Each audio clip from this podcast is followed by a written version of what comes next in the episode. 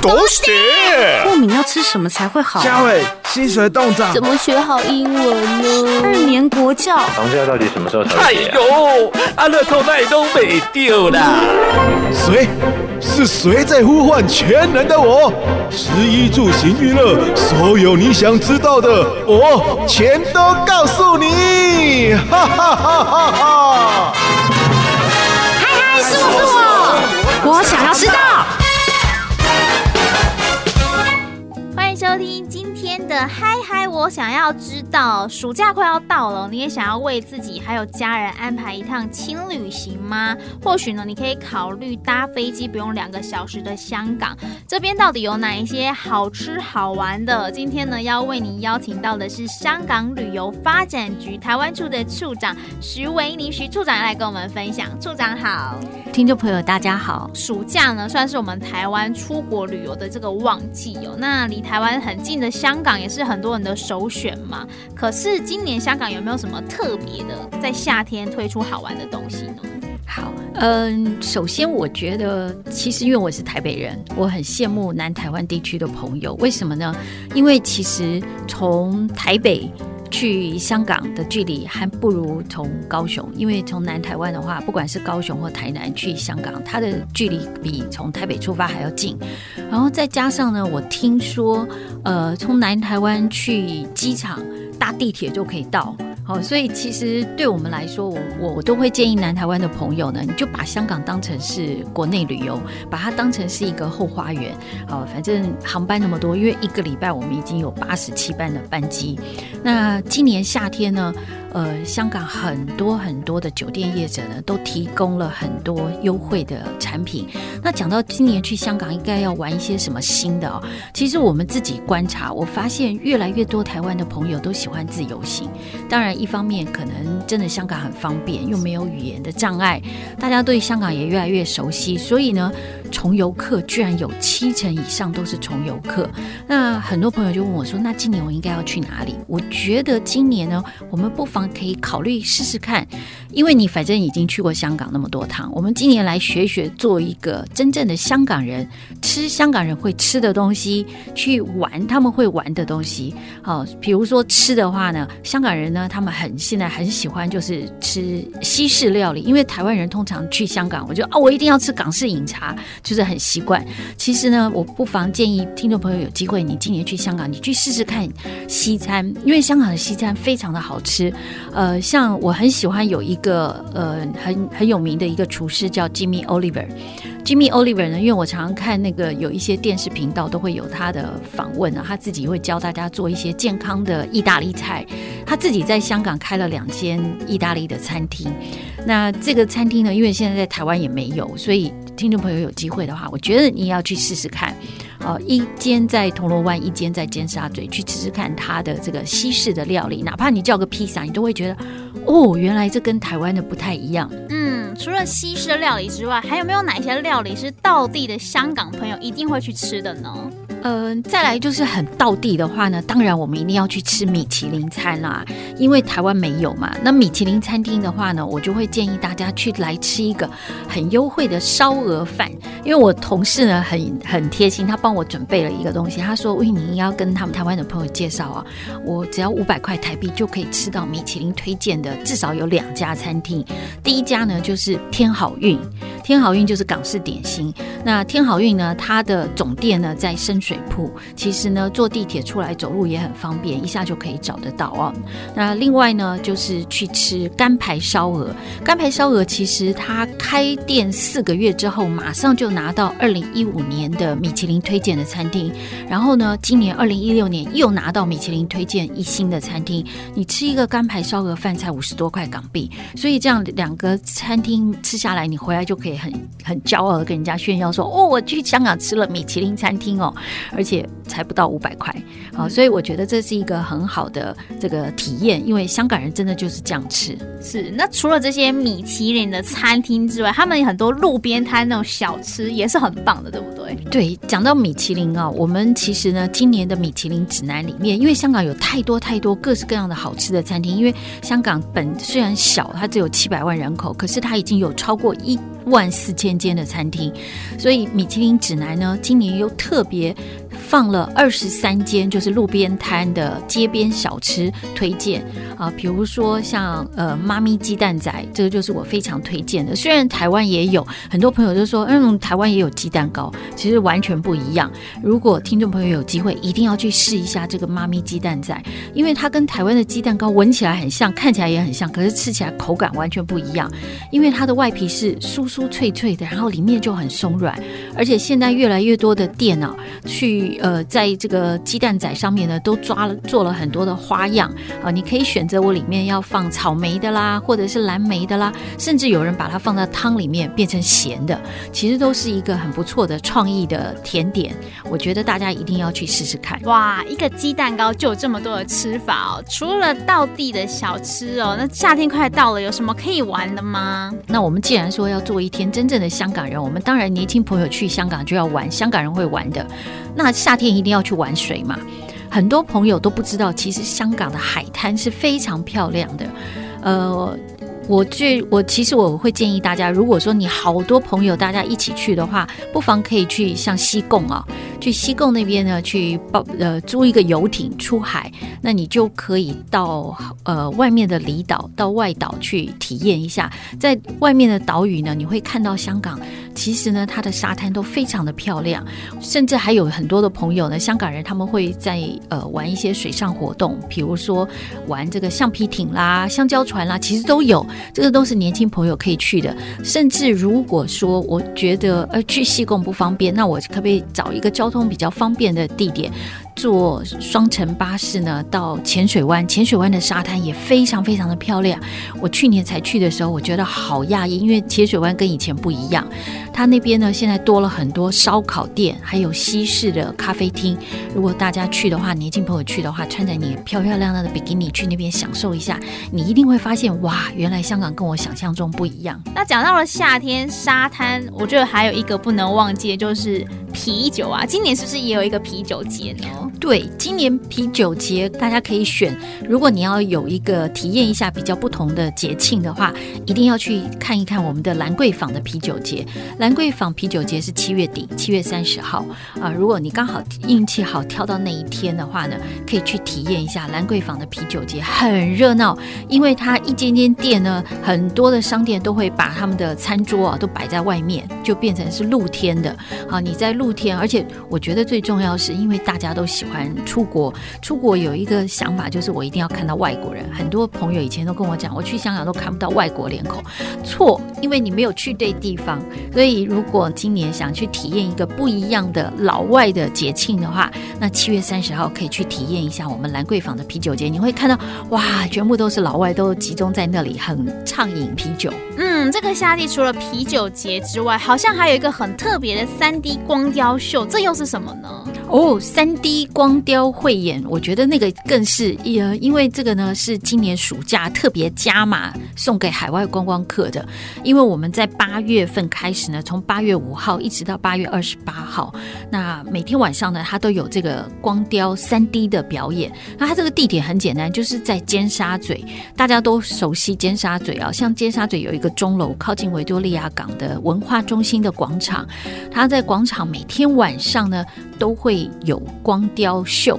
那这个光雕秀呢，一次大概八分钟，从晚上八点二十开始啊。那每一次大概就一个晚上大概有四场。那你在那边看其实是不用费用的，你就会有发现有音乐啊，那个其实都是来自于雪梨当年雪梨奥运的设计师帮我们设计的，那就很有趣的一个画面。然后你搭配这个光雕表演，就是一个三 D 秀，我觉得那个对消费者来说，呃，是夏天最好的一个选择。七月的时候可以去参与一下啤酒节，那八月的时候还有光雕秀等大家。那这些听起来都是比较年轻人的活动，但是呢，暑假嘛，一定有很多爸爸妈妈也想带小朋友出去玩啊。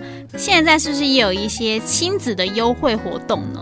有哎、今年暑假还蛮特别的，我们花了蛮多的功夫跟呃南台湾的旅游业者呢共同讨论啊。后来我们就发现说。今年我们一定要端出最好的牛肉给南台湾的朋友，所以今年我们推的产品呢，就是买大人的票就好了。如果爸爸妈妈要一起去香港玩的话，就买一个大人就送一个小孩。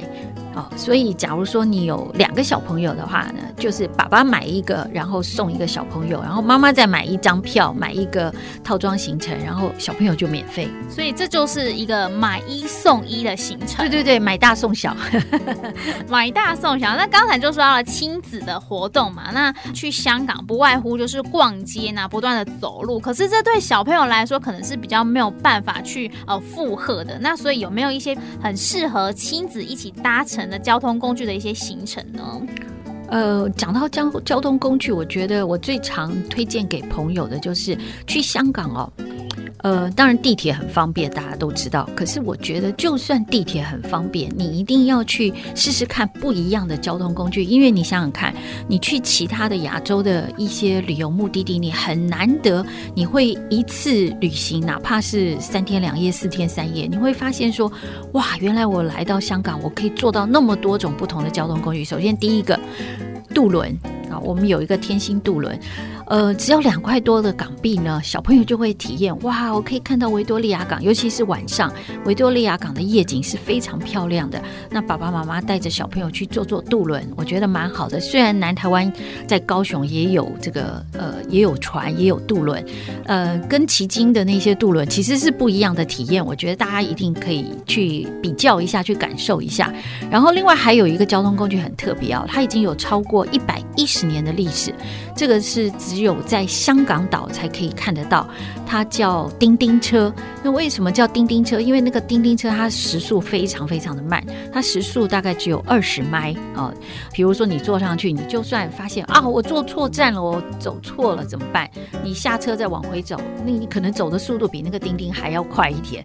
好，那可是呢很好玩。它虽然是香港人的交通工具，我觉得外国观光客坐上去就会觉得好有趣哦。那为什么我刚刚讲说为什么叫叮叮？因为其实香港人呢，早期的时候他们坐这个叮叮车呢，那因为它速度很慢，所以很多人就会明明是红灯了，还要在那边走来走去。那司机呢就会就会按喇叭，他的啊喇叭就是叮叮叮叮，好像就是告诉路人说，哎，叮叮车来了。所以就这个就是叮叮车，我觉得大家一定要去体验一下。而且最重要是叮叮车，你坐一趟也不过两块两毛钱，好，这是一个很便宜的交通工具。然后另外呢，我觉得还有一个交通工具可以试试看，就是双层巴士。嗯，香港有一些双层巴士，这个呢也是在台湾比较没有机会看得到。可能你去纽约啦，去伦敦，你可以看得到。那呃，像有一个大巴士啊，你会看到红色的，你可以去坐坐看。嗯、完全不一样的体验。尤其你如果有机会坐到上层，因为它上层是敞篷的。好，那你夏天的时候经过，尤其是晚上啊，像在尖沙咀，如果你坐到双层巴士，你就会看到哦，原来那个港式电影里面那个。呃，尖沙咀弥敦道那一带的招牌，坐在双层巴士的时候呢，你坐在上层，你就会觉得很刺激，因为那个招牌好像随时会撞上来的感觉，但其实很安全。刚才有讲到一个渡轮之外，其他都是陆地上的交通工具嘛，但好像还有一个是渔民他们会坐的船，对不对？对，香港还有一个很有趣的船哦，那个它其实现在在香港大概只剩下两艘船，一艘呢，这都是早期，因为香港是一个渔港，那早期的时候都是渔民拿来捕鱼用的。那那两艘船呢，一艘叫张宝仔，所谓的张宝仔是早期的时候，大概一百五十六年前。呃，香港真的那个时候有海盗，那张宝仔呢，就是行侠仗义的海盗。那那个海盗呢，因为他行侠仗义，所以很多的后来的香港人都对他印象很深刻。所以最后其中有一艘船呢，就用他的名字呢来取名，这个叫张宝仔。那另外一艘船呢叫鸦灵号，这艘鸦灵号呢也是一样。那像鸭林号呢，它的船比较小，它是真正的当初大概一百五十多年前香港人捕鱼用的这艘船。这艘鸭林号呢，它曾经在呃几年前，它曾经沉过，后来将香港政府呢就把它打捞上岸，打捞上岸之后呢，重新再把它稍微呃整理一下。现在呢，就是如果说大家有机会，不妨也可以呃也可以去体验一下这这艘鸭林号，很有趣。我坐过，呃，我坐的时候，因为只有老外才会做，因为台湾的观光客多半都不会想要去体验哦。那这个压铃号呢，我坐上去呢很有趣，因为它只有。大概只能容纳三十个人，然后你就会觉得说，哇，这个感觉好古老哦，会非常有趣的一个体验。嗯，那现在它搭应该是安全的吧？非常安全，非常安全。因为鸭铃号呢，它重新整修之后呢，它现在变成是观光船。好，但是消费者如果去的话，你会觉得，我相信很多小朋友会很喜欢，因为就是 好像有一点就是体验一下古船的这种感受。嗯。那说到小朋友喜欢的，我们知道啊、香港有太多的主题乐园，小朋友当然一定是玩疯了。今年夏天这些主题乐园有没有推出一些特别的呢？我觉得今年小朋友。应该选择一定爸爸妈妈要呃考虑一下带小朋友去香港，为什么呢？因为我们今年花了很大很大的功夫，好不容易协调了很多的景点，最后他们终于答应。因为大家都知道，像景点的话，世界各地的景点七月八月都是旺季啊，很难会给一些优惠。但是今年我们终于拿到很多的景点，其实有五个景点，它都可以提供小朋友一个小朋友是免费入场的。举例来说，比如说我们今天。呃，爸爸妈妈要带小朋友去迪士尼玩，因为香港迪士尼乐园它今年有推出这个星际大战，而且是全球唯一的一个呃主题馆。好，在香港迪士尼乐园，那爸爸妈妈要带小朋友进去的话，光是小朋友进去一张票大概要将近一千块台币。所以今年暑假的话，一个小朋友是免费的。那海洋公园也是，海洋公园今年呢，它跟这个海绵宝宝一起共同合作。好，所以很多的朋友呢，呃，小朋友一定都对海绵海绵宝宝很有印象。那你今年如果到海洋公园，可以跟海绵宝宝一起玩下水里。所谓的下水里，就是海洋公园每年香港人最喜欢带小朋友一定要去体验的，就是它可以小朋友很喜欢玩洗泡泡澡嘛，呃，很大的一个泡泡澡。然后呢，在那里面呢，下水里有很多的这个水桶啦，可以一起打水仗啊，这些都是海洋公园的活动。那一样，海洋公园今年夏天也是给小朋友一个小朋友可以免费。哦，那其他还有很多像天际一百啦，呃，还有这个三 D 博物馆啊等等，我们有很多的景点。然后还有一个杜莎夫人蜡像馆，我觉觉得杜莎夫人蜡像馆也蛮有趣的，因为小朋友在里面呢，他今年可以试着跟爸爸妈妈一起做一个很有趣的手蜡。好，可以，而且可以带回来自己做一个纪念品，就是大手牵小手一起去香港的这种很棒的一个回忆。哇，听起来真的很棒哦！但是去香港，可能很多人都会联想到说啊，我就去铜锣湾、去尖沙咀走一走。可是香港其实还有很多很棒的地方哦。处长要不要跟我们分享几个你的私房景点呢？诶，讲到私房景点的话，我自己我就很喜欢中环。呃，因为我觉得，不管是在高雄、台南，或者是像我台北人哦，那我觉得中环给我的感觉，我每次去我都觉得我好像来到了，有点像纽约啊。你假如说，比如说，因为去香港很多都是姐妹淘一起去嘛，啊，因为毕竟夏天还是要去 shopping 一下，因为商店都开始打折。虽然我一天到晚去，我还是忍不住会去好好采购一下，尤其是夏天啊。像中环那边很多的商店，呃，现在开始已经慢慢开始下折扣了，那难免一定要去购物。那当然，如果说我今年我现在去不要去购物的话，像中环有一个很棒的，我蛮喜欢的，有点像我们在博尔特区的一个很文青的一个地点。那个地点呢叫做原创坊啊，有些香港人说它叫 PMQ，它其实是一个香港港。的历史古迹啦，因为早期的时候它是香港的警察的宿舍，后来呢，警察宿舍就呃没有再使用之后呢，香港政府就把它重新呢把这个古迹留下来，把它重新的再改造。现在里面大概有差不多一百四十多间的店呢，都是因为大家都知道香港就是地窄人人狭，所以很多的那个房子呢都非常的小，所以那个警察宿舍每一间我进去看哦，大。大概一间的空间大概是几平大，不到十平。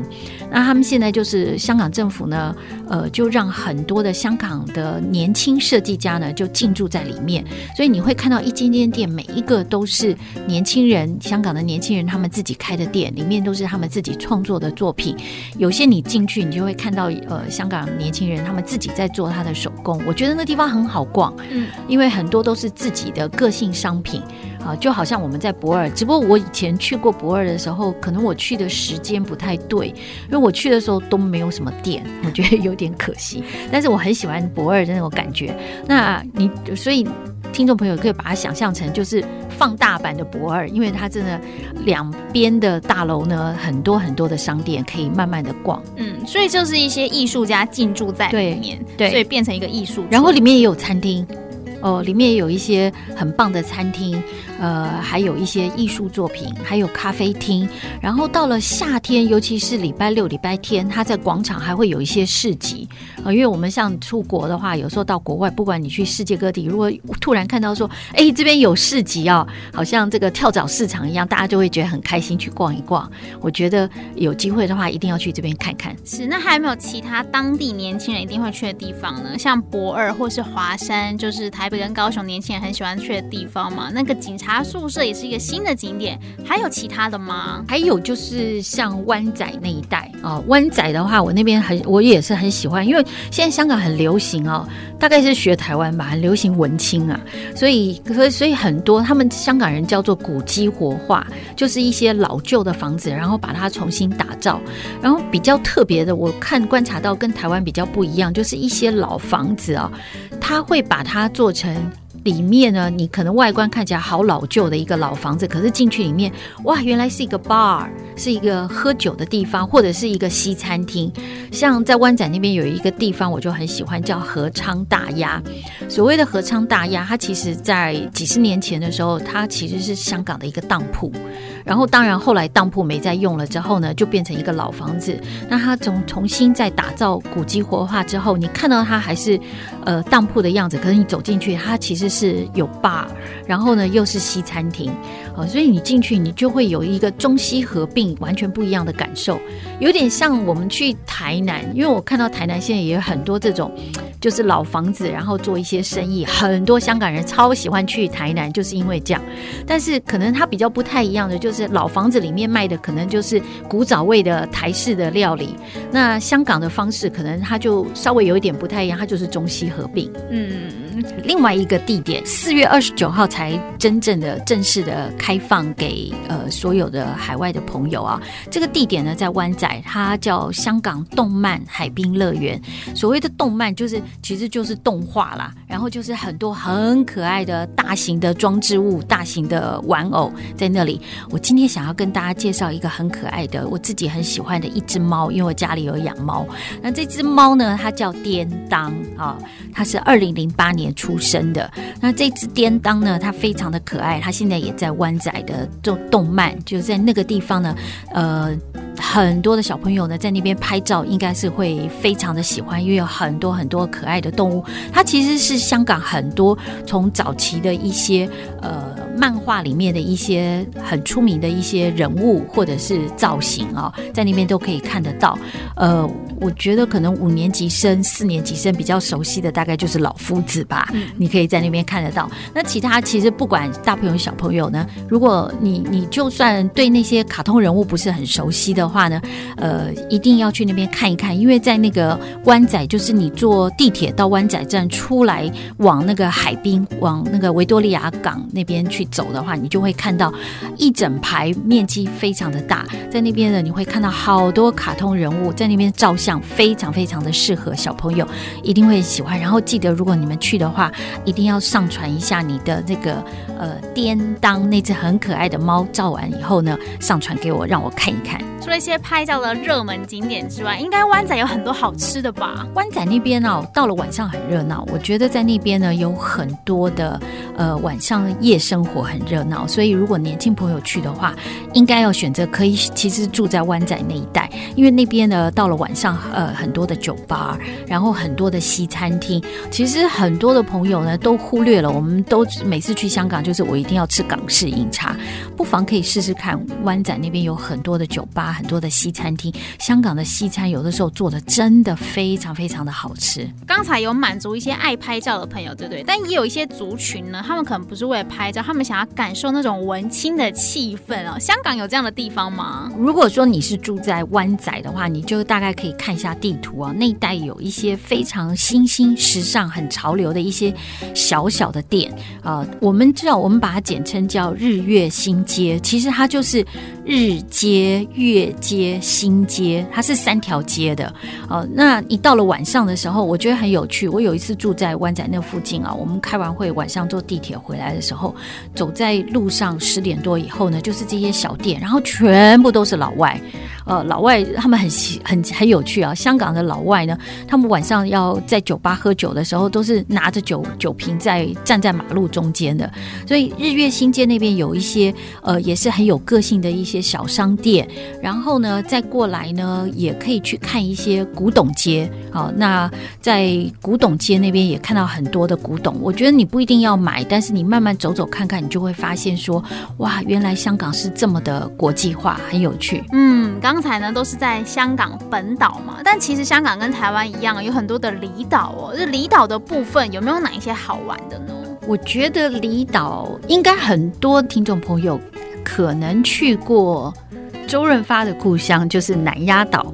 那今天我想要推荐另外一个地点，呃，因为大家可能比较熟悉的是南丫岛，另外一个岛呢叫长洲。长洲呢是比较不一样的地点，因为它比较少观光客。那长洲其实跟南丫岛一样，在岛上呢是没有汽车的。可是因为现在大家都很流行骑脚踏车嘛，所以我会建议大家，呃，如果说呃你想要去看不一样的香港的话，你不妨可以就是花个一天。的时间或者半天的时间去常州，因为其实呢，坐船从中环坐船出去的话，大概三四十分钟坐船就到了。然后到了岛上呢，你可以租一个脚踏车，慢慢的逛一逛。然后在岛上呢，有一个很有趣的，就是呃，因为我曾经在呃节目中有提过的，呃，有一艘船叫张宝仔。然后其实张宝仔呢，他当初在当年的时候，大概一百多年前的时候，他的所有的宝藏就是藏在这个常州。所以我们说，哎，你去常州一定要去试一下，去看一看张宝仔的洞，就是看一看那个当年张宝仔他藏宝藏的地方。那那个洞呢，哎，讲拍谁？如果说你的体重稍微大一点的话。可能就钻不进那个洞了。可是如果说你的身材很苗条的话，你不妨钻进那个洞里面去看一看，那个洞里面还有没有宝藏。哦，记得如果你看到回来告诉我，下一趟我也想要去看一看。呃，去常州那边呢，除了可以去探险之外呢，还不妨一定要去考虑吃一下这个海鲜，因为常州的海鲜特别便宜。呃，我有同事告诉我说，他们四个人去吃呢，大概只有花一千多块台币，然后就四个人可以吃到很丰盛的一顿呃海鲜午餐。我觉得这个是一个蛮不错的体验，真的。那最后有没有想要提醒我们台湾的朋友，去香港玩的话，应该要注意哪一些事情呢？处长，呃，我觉得，因为当然可能大家对香港都很熟悉啦，但是我认为呢，哪怕你就是去两天一夜或三天两夜哦，虽然香港不大很小，可是还是稍微做一点点功课。所以呢，你就是走之前稍微看一下，做个功课，心里想，哦，好，这一次我要去湾仔，那我可能今这一次的旅行。呢，我就是留一整天的时间，我就在湾仔去好好的玩一玩，或者是说我想要去吃好吃的，那我有提过像深水埗，深水埗其实除了天好运之外，它还有好多好好吃的店，就上网稍微找一下，自己做一个小功课，然后呢设计行程，因为或者是在我们的官网上，我们也有开放一个一个 APP 可以让你下载，那你下载可以把自己设计的行程，你在网上出发前先找的东西呢，你先把它放在那个行程里面。然后你出发前把它印出来，或者是下载在你的手机里。你到了香港，你就自己有一个自己的专属的导游带你去。嗯嗯，你就先事前做一些小功课，相信呢，香港一定会让你留下非常美好的回忆。今天呢，也要非常谢谢我们处长，今天哇，跟我们介绍太多我们平常没有听过、没有看过的景点了。那还有好多好吃的，谢谢我们处长的分享，谢谢。